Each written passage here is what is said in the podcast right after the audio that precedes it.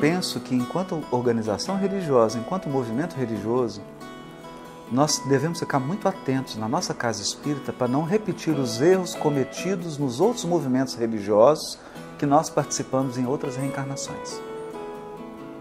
Todos nós somos espíritos que já viveram vastas experiências no campo religioso. Então é comum a gente chegar na casa espírita e começar a reviver experiências de inquisidor. Ou seja, ficar ditando regras para as pessoas, ficar fiscalizando a vida das pessoas e ficar queimando as pessoas levando as pessoas para a fogueira e para a forca, trocando princípios, supostos princípios, por pessoas. As pessoas são mais importantes do que as regras. Nós já cometemos esse erro. Outro erro que nós já nos cometemos e muito. Nós nos encantamos por cargos e poder. Já vivemos isso.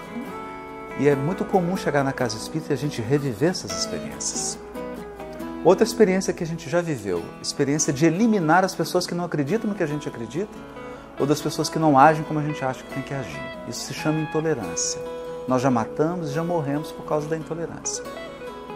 E se não ficarmos vigilantes, a gente vai repetir isso na casa espírita, vai repetir isso no movimento federativo, vai repetir isso dentro do espiritismo, onde quer que a gente se encontre. Então eu acho que um exercício muito valioso é a gente estudar um pouquinho de história da religião.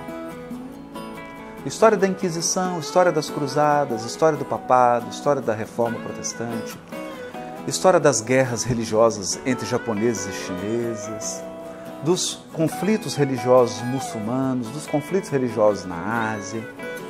E a gente entender qual foi a lógica desses conflitos, porque nós fomos atores em todos esses conflitos e corremos um risco enorme de repeti-los todos, todos, todos, todos na casa espírita.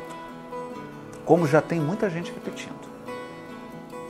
Então, se a gente não atentar para isso, nós vamos voltar a patinar no gelo e vamos perder essa maravilhosa oportunidade de fazer diferente. Fazer diferente. E a casa espírita é a oportunidade de fazer diferente. Eu acho que chega. Chegou a hora da gente começar a viver o cristianismo puro na casa espírita, no movimento federativo, nas federativas, em qualquer lugar que a gente se encontre.